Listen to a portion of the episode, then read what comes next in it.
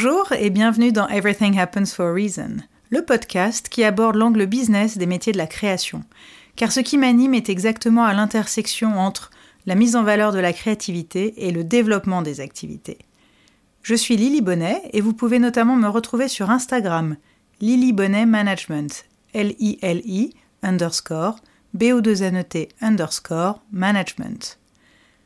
Le 15 de chaque mois, je vais accueillir dans ce podcast un artiste, un designer ou tout autre acteur qui contribue à la promotion et au soutien de ces métiers. Alors nous n'allons pas parler de processus créatif, c'est certes passionnant, mais déjà exploré dans bien d'autres médias et avec succès. Je préfère me concentrer sur le cœur de mon action, c'est-à-dire le management, le développement, la stratégie, la communication. En bref, comment la magie opère behind the scenes. Certains sont des clients, d'autres ne le sont pas encore. En tout cas, ils partagent la créativité au sens très large, et surtout j'aime qui ils sont et ce qu'ils font.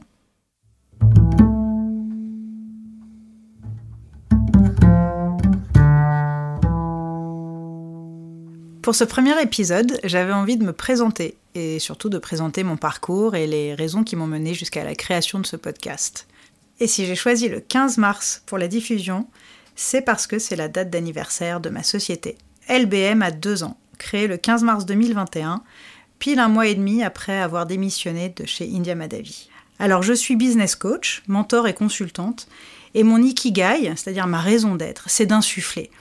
Et insuffler pour moi, c'est à la fois bah, donner le souffle, donc euh, le souffle c'est la vie et l'envie, et aussi il y a une vraie notion d'inspiration, d'impulsion et une dimension de transmission. Ça c'est très très important pour moi, c'est essentiel dans toute ma carrière. Et c'est dans ce sens que j'accompagne les créatifs dans le développement de leurs activités. Alors mes clients sont tous talentueux, hypersensibles, euh, dotés de nombreuses qualités euh, humaines. Et donc mon souhait, bah, c'est de leur insuffler le mindset, la vision et les valeurs nécessaires à leur expansion. Je peux aussi leur donner des clés pour s'organiser. Euh, quand on est hypersensible, on a un mode de fonctionnement cognitif et émotionnel qui est singulier et qui demande donc des adaptations.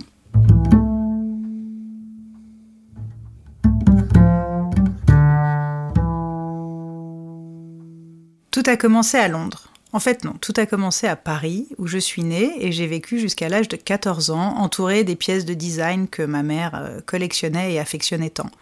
Lounge chair de Eames, la lampe œuf de Ben Swildens, lampe Mori de la maison Charles, et surtout le canapé Caméléonda de Mario Bellini, euh, pour ceux qui me suivent sur Instagram, qui est devenu un peu euh, iconique depuis toutes ces années. Ma mère aimait le design donc et la décoration et elle chinait beaucoup et j'adorais la suivre. On allait au puces de Saint-Ouen, au village suisse beaucoup, euh, surtout qu'on vivait euh, à côté et dans les galeries de la rive gauche et plus tard ensuite euh, je la suivais aussi dans toutes les brocantes du sud-ouest où on a déménagé. Ma mère aimait aussi les vêtements, les textiles et elle m'a définitivement transmis aussi cette, cette passion. Et ma mère était mélomane. Euh, c'est certainement euh, l'art d'ailleurs où elle se retrouvait vraiment avec mon père. Lui était fan de jazz, elle, elle était plus classique. Et finalement, j'ai baigné euh, depuis ma plus tendre enfance dans, dans la musique. Et à l'époque, on avait une écoute active justement de la musique. On se posait confortablement pour écouter de la musique, un vinyle à l'époque. Et sinon, bah, on écoutait aussi la radio. dans la voiture, on écoutait FIP.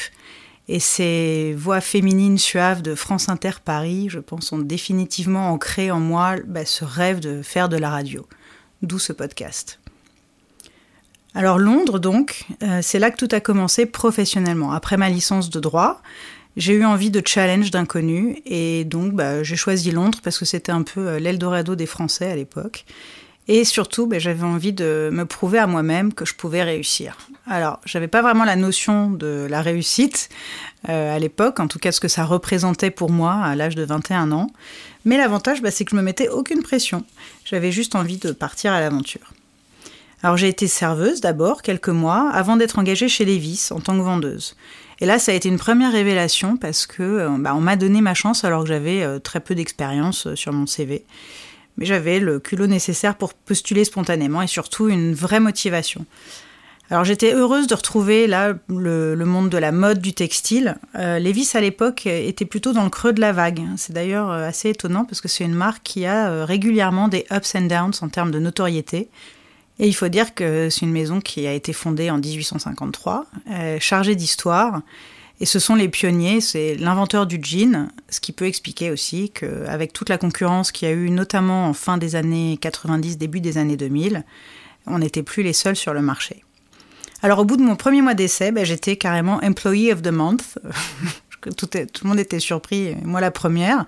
Mais finalement, ça montrait que bah, il suffisait d'être très motivé et engagé dans ce qu'on fait. Euh, pour, euh, pour réussir. Et alors, outre cette fierté évidemment que j'ai ressentie, ben, j'ai surtout pris conscience de l'esprit anglo-saxon qui allait devenir fondamental dans tout mon management, basé sur le mérite, sur l'action. On m'a donné ma chance, je l'ai saisie. Everything happens for a reason. Cette phrase justement, bah, qui a changé ma vie hein, un jour de 1999, dans la loading bay du Levi's flagship store de Regent Street. Alors j'étais très frustrée, en colère, parce que je comprenais pas pourquoi, j'avais pas décroché le job que je convoitais. Et Mitch, euh, mon, manager à l'époque, euh, a su me transmettre les mots et la motivation qui me feraient apprendre, avancer et grandir dans cette, dans cette épreuve. Parce que lui, il croyait en moi et surtout, il connaissait mon potentiel, mais il savait que je n'étais pas prête pour le job. J'avais pas encore la maturité émotionnelle nécessaire pour superviser une équipe de 70 personnes et j'avais pas le mindset nécessaire. Alors j'ai ravalé ma fierté, j'ai apaisé ma colère et j'ai patienté. J'ai continué à travailler avec bah, la conscience et l'intégrité qui me caractérisent. Et lorsque j'ai à nouveau postulé trois mois plus tard, j'ai eu le job. Everything happens for a reason. Et après deux ans à Londres, on a été transféré à Paris avec Mitch, je l'ai suivi, et pour prendre les rênes de la boutique au Forum des Halles. Et on nous a fixé des objectifs qui étaient assez ambitieux et en fait on les a euh, atteints et même dépassés euh, très rapidement. Et à tel point qu'on avait même bah, la meilleure rentabilité au mètre carré de tout le réseau. C'est vrai que c'est une boutique qui était assez petite, 190 mètres carrés, mais elle performait extrêmement bien. Et tous les managers du monde entier venaient nous rendre visite pour comprendre bah, pourquoi euh, ça cartonnait autant en fait. Et nos clés, bah, elles résidaient où? Dans l'équipe. Euh, on a réussi à construire une équipe très hétérogène, complémentaire, hyper motivée et dédiée, bien formée aussi, parce que ça, c'est une des clés euh, des, des, process et des choses qu'on a mises en place avec Mitch. Et finalement, c'est surtout l'expression d'un management qui met l'humain au centre. Pourquoi Pour atteindre l'excellence opérationnelle et donc optimiser la rentabilité financière. Everything happens for a reason. Et en cinq ans chez Levi's, bah, en fait, j'ai eu une dizaine d'évolutions de postes et de salaires, de vendeuse à store manager. C'était très excitant, mais je travaillais beaucoup, trop. En moyenne 80 heures par semaine et j'avais donc aucune vie perso. Et je crois qu'on peut dire que c'était mon premier burn-out. Alors j'ai craqué et je me suis recentrée sur mes besoins, mes envies. J'ai décidé de ne plus travailler dans le retail et j'ai pris le temps nécessaire pour me reconstruire. Et grâce à un ami commun, bah, j'ai rencontré Alexandra Sénès, avec qui j'ai travaillé trois ans. Alexandra venait de quitter le magazine Jalouse, dont elle était rédactrice en chef, et elle a monté sa société d'événementiel et de communication. On avait des clients très prestigieux, beaucoup dans la mode, et j'ai adoré toute cette ambiance de hype, d'événementiel, de défilé, de cadeaux presse. Et là encore, on avait une équipe super soudée et complémentaire. J'avais un peu un poste d'office manager avant l'heure, on l'avait pas défini comme ça, mais euh, je coordonnais tout et j'adorais ça. J'ai tout particulièrement aimé l'expérience de l'émission L'air de Paris, qui était une émission de radio pour J-Wave au Japon et qui était bah, sponsorisée par euh, la maison Hermès, parce que c'était le, thème de, la maison cette année-là. Et donc dans cette émission, euh, Alexandra interviewait chaque semaine une personnalité qui faisait l'actualité parisienne puis française. Et je l'assistais dans bah, la sélection des invités, les questions, toute la préparation, et ensuite le script et l'editing des, interviews, avant de les transmettre à la traductrice, car c'était diffusé en français avec une voix off qui traduisait en japonais. Et c'était en fait bah, ma première expérience fondatrice pour ce podcast. Everything happens for a reason. Mais je travaillais toujours beaucoup, trop. Je comptais même plus mes heures. Pas vraiment de vie perso non plus. Et j'ai craqué. J'ai fait un, deuxième burn-out, dont je me suis remise assez rapidement et j'ai enchaîné avec euh, Bipole, qui était euh, une agence de design graphique qui s'appelle désormais Atelier Saint-Lazare. Et j'y suis restée un an pour développer la marque Wool and the Gang. Alors j'ai adoré l'ambiance, j'aimais surtout euh, les cofondateurs, Antoine Ricardou et Clémentine Laroumet. J'ai adoré leurs projets, toute leur identité. Ils ont été euh, très précurseurs euh, au niveau visuel et graphique. Ils construisaient vraiment des identités visuelles euh, avant l'heure. Leur bureau qui était dingue au 9e étage derrière Beaubourg avec une vue incroyable sur tout Paris. Et puis j'ai aussi finalement gardé un profond sentiment d'appartenance à cette équipe. Mais j'ai arrêté avant d'aller trop loin cette fois-ci. J'y suis donc restée seulement un an avant de monter mon auto-entreprise de conseil en communication. Là, ça a été aussi ma première expérience en coaching, parce que j'ai accompagné une écrivaine, Hélène Grémillon, pour la promotion de son livre euh, Le Confident à l'étranger, donc elle avait besoin d'être coachée en anglais, et j'ai adoré cette première expérience. Everything happens for a reason. Et ensuite, une nouvelle opportunité s'est présentée. Euh, c'était une création de poste euh, de DR, directrice régionale pour la région Rhône-Alpes, pour le groupe SMCP, Sandro Mage Claudie Pierlot. Alors j'ai pas mal hésité euh, pour deux raisons. D'abord parce que ça voulait dire revenir dans le retail, cet univers impitoyable que je m'étais juré ne plus jamais côtoyer. Et aussi parce que ça signifiait déménager à Lyon alors que je venais de rencontrer euh, quelques mois auparavant mon amoureux, qui lui restait à Paris pour des raisons notamment professionnelles. Mais j'ai accepté. Parce que Mage, c'était une marque euh, en plein essor, avec une notoriété incroyable déjà à l'époque. C'était cool et sexy. Et Judith Milgrom, la créatrice, construisait vraiment des collections avec une vision, du storytelling et un argumentaire. Finalement, ils ont créé un business model euh, très euh, spécifique et un segment entre la fast fashion et le luxe, et ça cartonnait. J'y ai aussi fait des magnifiques rencontres. Euh, j'ai vu des personnes grandir, se déployer sous mon impulsion et ma confiance. C'était aussi bah, une réelle autonomie dont je bénéficiais dans toute ma région. Je gérais une quinzaine de points de vente, c'était à peu près 60 personnes au total. C'était à la fois des affiliés, des corners en grands magasins et des boutiques en propre, pour un chiffre d'affaires annuel de 7 millions d'euros. Alors c'était exaltant, mais c'était éreintant. Je passais ma vie dans la voiture, euh, d'une ville à l'autre, et sur le BlackBerry, à vérifier les chiffres, 4 euh, à 5 fois par jour. Et c'était une énorme pression que nous mettaient les N plus 1, les N plus 2 et à tel point que je voulais pas la répercuter sur mes équipes. Alors j'ai beaucoup absorbé, je faisais le tampon, et puis bah, finalement j'ai évidemment craqué, et c'était clairement mon troisième burn-out. Everything happens for a reason. Et même si j'aimais profondément Lyon, euh, bah, j'avais envie et besoin de retrouver mon amoureux. Alors je suis rentrée à Paris, et ça c'était en août 2012. J'ai déménagé après une intervention chirurgicale euh, douloureuse tant physiquement que psychologiquement, qui était liée au burn-out et je m'apprête à commencer ce qui sera ma dernière expérience en tant que salarié. Parce que, en fait, avec le recul, euh, je crois que je savais très tôt que ce serait ma dernière expérience dans le salariat. Et donc, c'était chez India Madavi, que j'avais rencontré grâce à Alexandra Sénès. Et j'étais euh, très heureuse de rejoindre à nouveau une entreprise familiale à échelle humaine après le groupe SMCP. Et une entreprise familiale, ben, ça demande euh, une grande polyvalence parce que euh, on est moins nombreux en termes d'équipe et on fait plus de choses, mais c'est aussi ce que j'aime. Et j'étais euh, office manager au studio d'India. Et pour moi, l'office manager, ben, c'est un peu un hub, un pont, une passerelle entre tous les services, entre la, la, créatrice et les clients, au sein même de l'équipe, un peu un chef d'orchestre.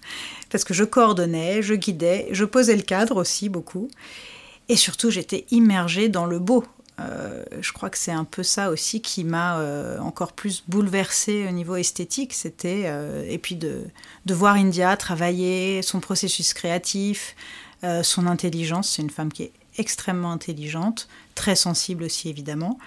Et puis c'est une femme qui a réussi en tant que mère, femme, entrepreneur dans un monde très masculin grâce à son talent, son engagement, sa passion, et puis aussi euh, son côté euh, très pointilleuse, euh, avec un sens du détail extrêmement précis, un grand sens de l'humour aussi, et une bonne dose d'autodérision.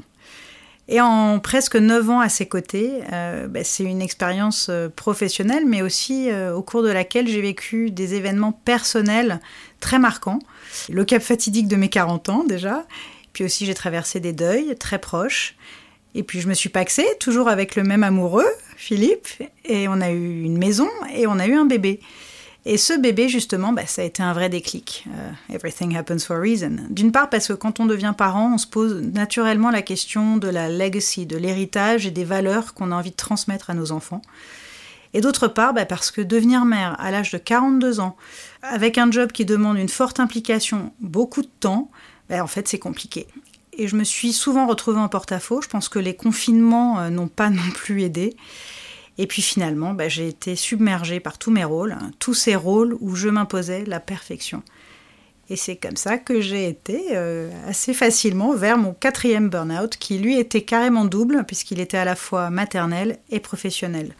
Et là, j'ai pris conscience de l'importance de ma santé mentale et la nécessité de remettre un peu bah, d'équilibre dans ma vie et surtout de remettre de la joie, donc du repos, du kiff et de se reconnecter euh, à l'essentiel.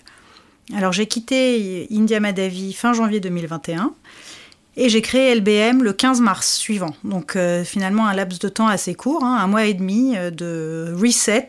Pourquoi ça a été aussi rapide? Bah, Parce que ça faisait plus d'un an que j'avais vraiment tout en tête, que j'avais construit mon entreprise. J'avais même déjà pratiquement finalisé mon identité visuelle, mon logo, le nom évidemment, etc. Et donc j'étais prête. Everything happens for a reason.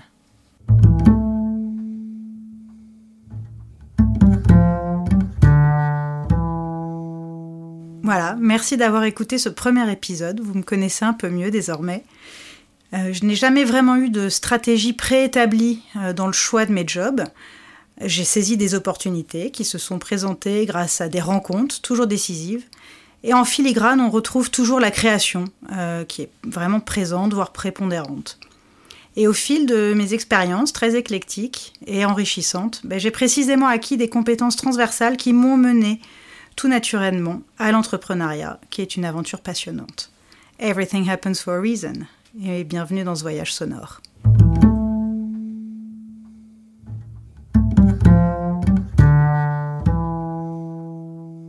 Merci d'avoir écouté cet épisode. J'espère qu'il vous a plu et qu'il vous aura donné envie de le partager, voire de le réécouter.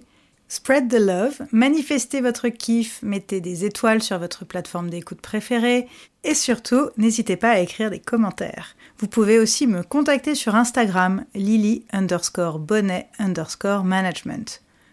On se retrouve le 15 du mois prochain avec un ou une nouvelle invitée, ou peut-être même avant avec un épisode surprise, un bonus ou un épisode solo. Et d'ici là, n'oubliez pas que everything happens for a reason.